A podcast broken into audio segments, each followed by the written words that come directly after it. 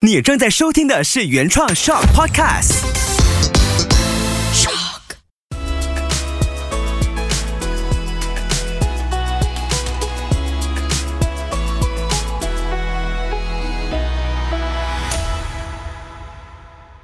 大家好，欢迎收听人生第一次，我是 Taco，我是魏文。嗨，今天我们要来聊聊的主题是关于月光族的生存之道。对，没有错，你们的主持人 魏文，我也是其中一员。哎，但是我是准备毕业了的哈，我是准备要退出月光族了。然后我 Taco 呢，曾经也是月光族的一员。哎，不过我已经顺利毕业啦！哒哒。来，身为月光族的一员，魏文，你可以为我们诠释一下什么是月光族啊？讲到这一个，我呢今天就带来一个朋友来跟我们一起聊关于什么是月光族，跟月光族要怎么去生存。那让我们欢迎我们的。Hello，你好，我是从理财开始的崇伟。如果有听过之前我的那个 podcast 的话，对对对，大家可以去再再重新听一下十集的这个理财之道了哈。哦对，没有错，因为从伟就是我们之前 short podcast 里面有一档叫做从理财开始的主持人，所以播客播客播客对。就是从那边其实认识到了崇伟，然后有跟他稍微浅浅的聊过关于就是理财的部分，然后今天呢，就因为要聊到月光族，所以就请崇伟一起来跟我们一起聊一聊。当然，我曾经是月光族哦，那可能这是呃我大学的时候的经历啦，待会还是可以分享一下。当然，月光族有两个不一样的 category，嗯嗯，类别。还有 category 啊，因为每个人对月光族的一个理解不一样，当然很正常的想说，哎，你就是有一定的这个收入，但是月尾的时候就看不到任何的钱，因为你已经把那个钱给花光了，所以到月尾的时候就光了嘛，就叫月光族哦。当然，另外一群人是他们可能理财观没有这么好，他们就是。只消费，没有去所谓的实践理财的一些比较好的习惯，嗯嗯，像是存钱，像是呃去分辨你的消费是否是你想玩，就是需需要还是必须，嗯。啊，所以变成他们就开始有点不稳定，他们的存款，所以这个是比较 more on 他们的理财观念不太好的人，其实我们也可以叫他叫月光族，嗯。其实这就是刚刚我们讲的，就是一人站一边。嗯，因为我的情况，我先分享我的情况好了。因为以前是大学的时候，就只有固定的那一个呃所谓的津贴。嗯，因为大学时候没有工作嘛，对，所以以前我记得我只有四百到五百令吉的每个月的津贴。哦，然后我又要吃饭呢，对，啊，有可能会去跟朋友出去玩啊什么这样子。所以有一次我非常的深刻印象的是，我要。把我的钱还给我的朋友，嗯，因为我们刚好前一晚去 happy happy 了嘛，然后之后我发现到原来我的银行存款里面是不足够的，那个钱可能说是一百块忘记了，但是我的存款只有可能八十七十，嗯，我连钱都不足够还给我的朋友，嗯，所以就意识到其实哎，原来大家所聊的月光族真的是那么的恐怖，嗯，当然这就是反映到刚刚我说的其中一个，嗯。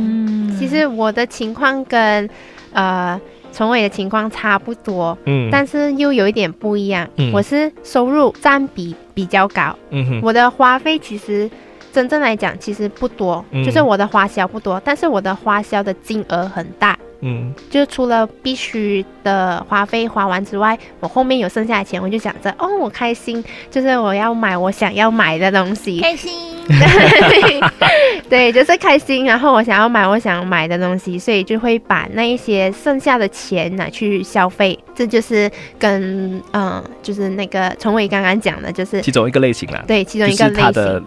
对于理财上面的一个分配，他们的存款或者是他们的收入的分配，呃，可能有点走火入魔了。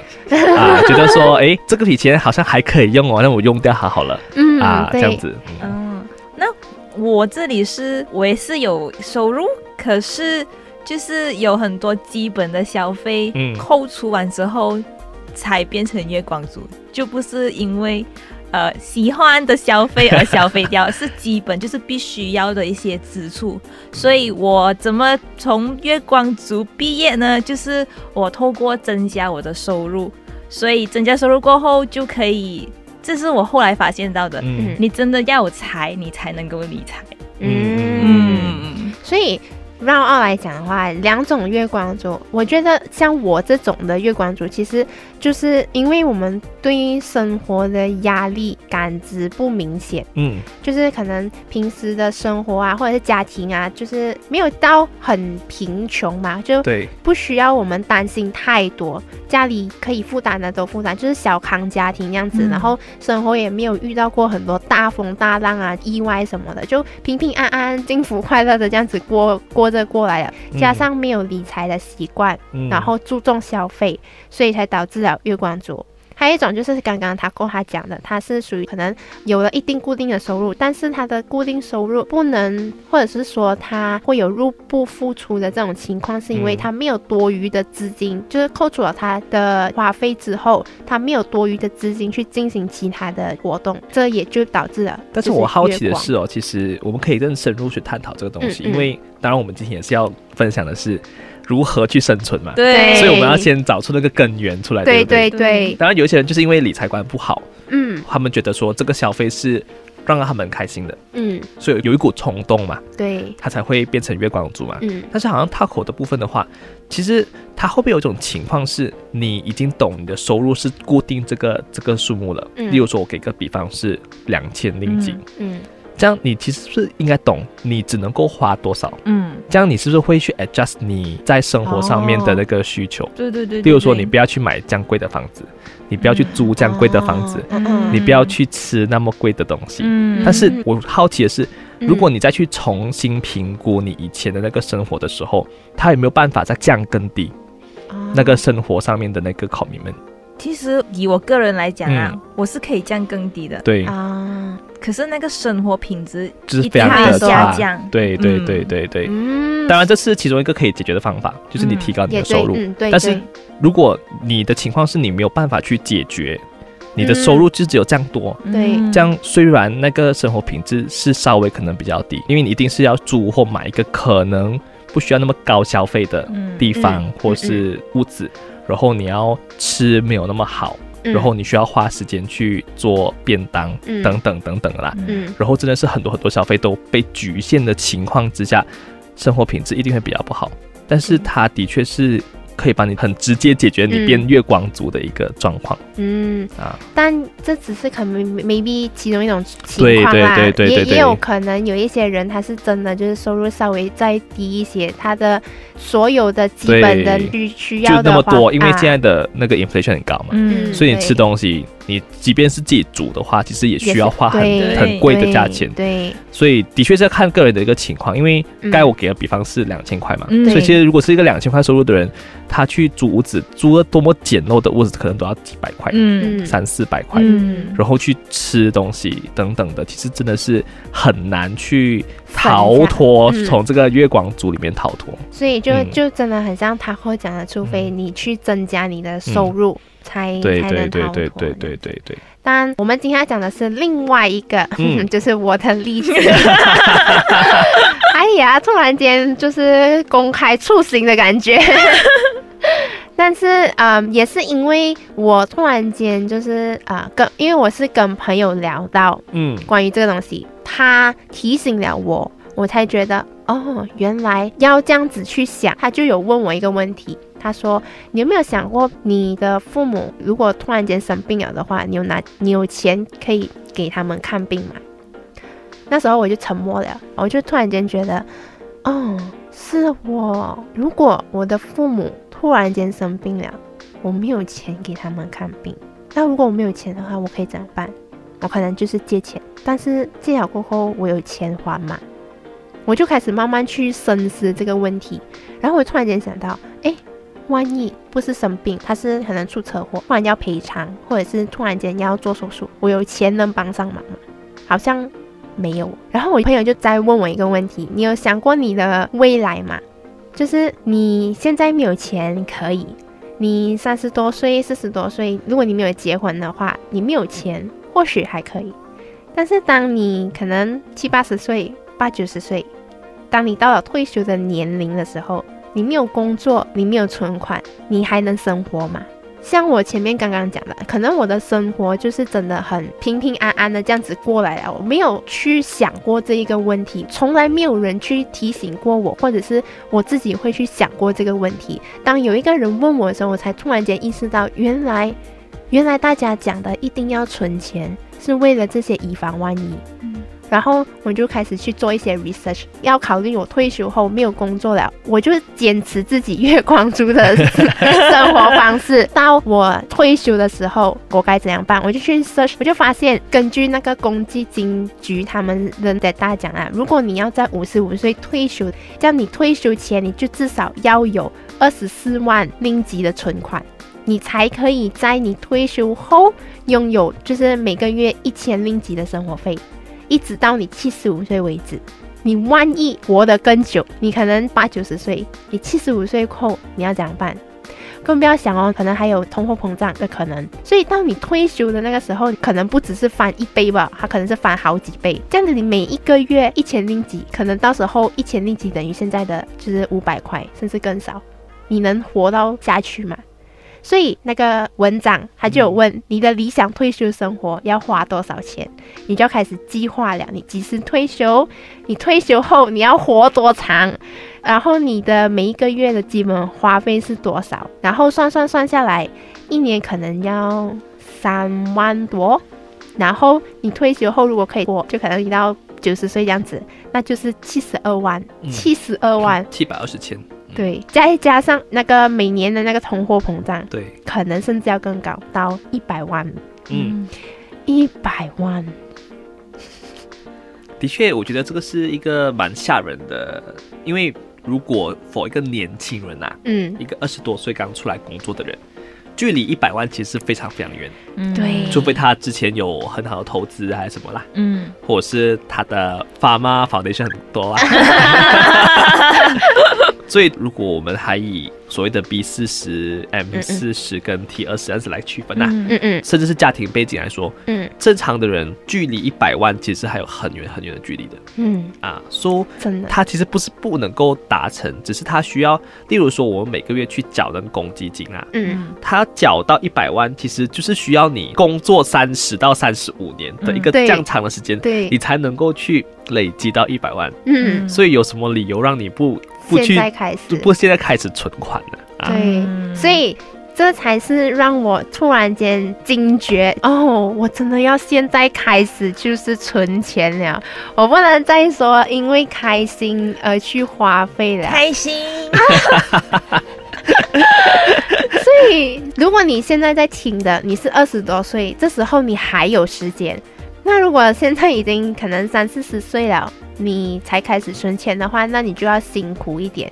但是像我们刚刚讲的，就是在此至少你有开始存钱，也比你没有存钱的好啦。这个时候就要打一个广告，就是以前有讲到一个复利的一个效应，嗯，就是你慢慢存越多的越多的时候，你把它放在 FD 也好啦，嗯，定期存款也好啦，你把它放在公积金也好啦。什么什么情况都好，嗯，就是一个很保险的啊，百分之三到四到五的一个情况。你现在只存一百令吉，你的百分之五是很少，嗯。但是如果你存到了一百千，有十万的，你的百分之五是不一样的哦。对对对。啊，前面是非常非常辛苦的，嗯，因为你今天存一个十令吉啦，嗯，明天只有二十，嗯。但是你存了，如果是五年之后呢？嗯啊。那个存款就不一样了，嗯，然后你再用这笔钱，就用最保守的一个想法放在定期的话，嗯，它那个百分比是一样的，百分之三也好啦，百分之三，十块钱的百分之三是很少，嗯，但是你如果存到了一百千，百分之三是不一样的，所以当你的存款越来越大的时候，嗯，你乘以那个百分比，就是有所谓的那个复利的效应，嗯，所以那时候如果你现在是三四十岁的话，对，还就可以用复利这个方法。其实我们年轻人也是可以用啦，只是年轻人前前面就会更辛苦，因为你从十二十那的开始嘛。但是三四十岁的人也不一定不辛苦的，因为他们如果是前面的工作的时间都是月光族的话，你现在要再重新的去做那个布局，你剩下的时间，如果你能够活到八十岁，嗯，你剩下的时间比那二十岁的年轻人是少了十年。对确实。所以你的复利效应要达到同样的效果的话，你需要花的钱去做存款这个动作是更加的多。你才能够达到一样的那个效应，但是如果你跟那个二十岁的年轻人是一样，只是一天存十块钱，这样其实不会有同样的效应了，因为别人已经有十年的累积了。嗯嗯啊，而且就不排除现在三四十岁了，他可能有家庭了，对他需要负担的东西其实更多更多。嗯啊。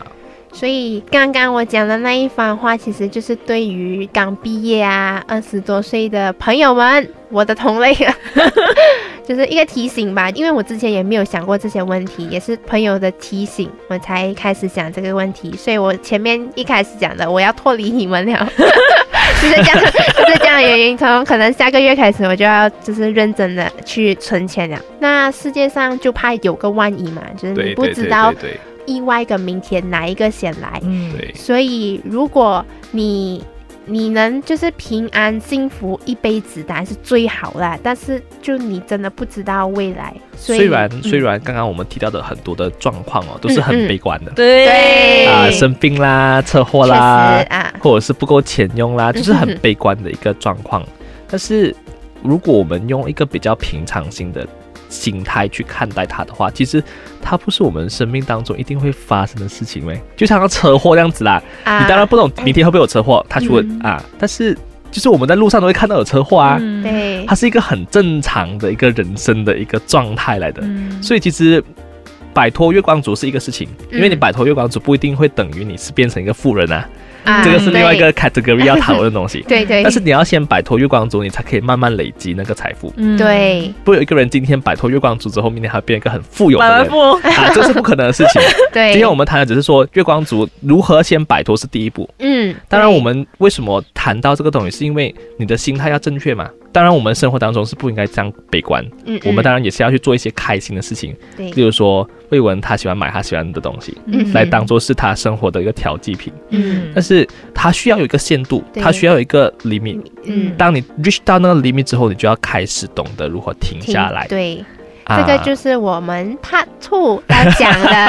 原来啊，原来原来。对，我们 Part Two 要讲了，就是我们这一集呢，其实就是想给大家一个提醒而已，就是你要先从根本去解决这个问题，你要先去懂你的根在哪里，才能真正去解决的问题。当然，我们以上说的很多是很悲观的事情，我也非常认同。但是如果我们重新的去思考，或者是用一个比较正确的形态去看待的话，它的确是人生当中一定会出现的问题。嗯，而且时代在改变，环境在改变，很多百怪的病又跑出来这样子，所以其实你真的是不懂明天发生什么事情。但是如果你有一个存款，不是更好吗？它是能够帮你去分担那个风险。我会比较悲观，是因为就是我从来没有经历过，所以我不会去特别去想。他会有这个意外，所以我才会以一个稍微比较悲观的，就是呃，example 来提醒那些可能跟我一样就是太安逸，从来没有想过这些问题的朋友们，就是一个提醒。但是如果你曾经遇到过这些情况，那你应该会比我更了解，就是意外的来临的时候，钱真的你控制不到，嗯啊，但是当然你那个时候可能也没有很足够的存款。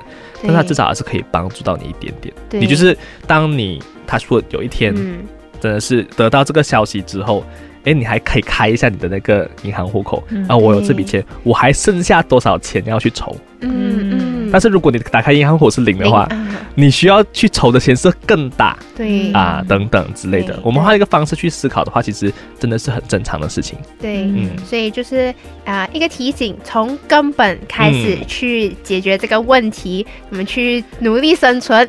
那这一集呢，我们就先聊到这里。解决方法我们留在下一集，所以记得留守我们下个星期的人生第一次，我们会教你一些方法来开始储蓄。你的存款这样子，祝大家可以从月光族毕业。下期见，拜拜。